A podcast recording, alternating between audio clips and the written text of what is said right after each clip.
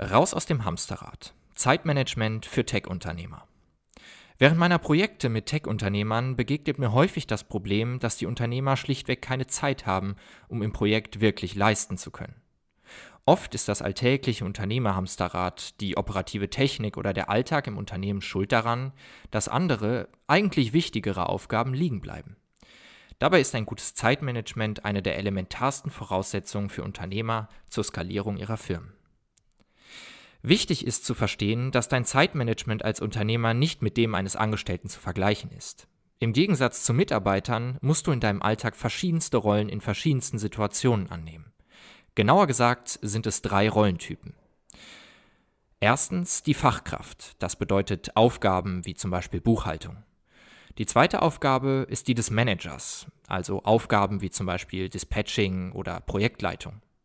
Die dritte Aufgabe ist die des Unternehmers. Dieses Konzept beschrieb Michael E. Gerber 2004 bereits in seinem Buch E-Myth Revisited und die Auswirkungen sind enorm. Was bedeuten diese Rollentypen für dich?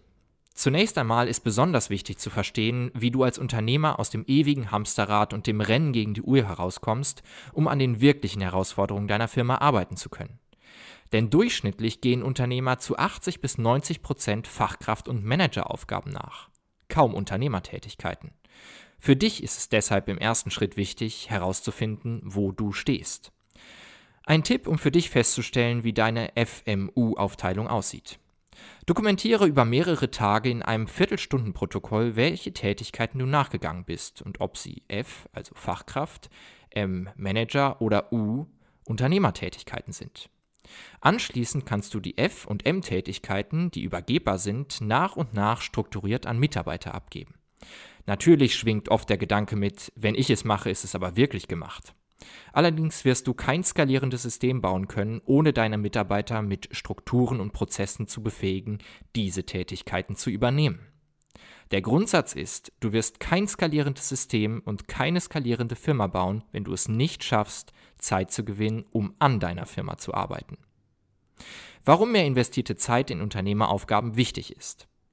Als Tech-Unternehmer ist deine Hauptaufgabe, finde die wahre Ursache des tatsächlichen Engpasses.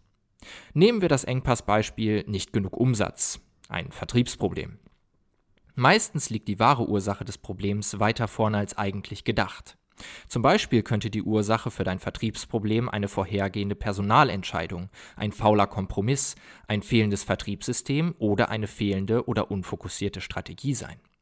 Du siehst, letztendlich kann ein Engpass durch viele Ursachen entstehen und somit den Erfolg deines Unternehmens, den Schritt zum nächsten Level blockieren. Beachte immer diese Reihenfolge.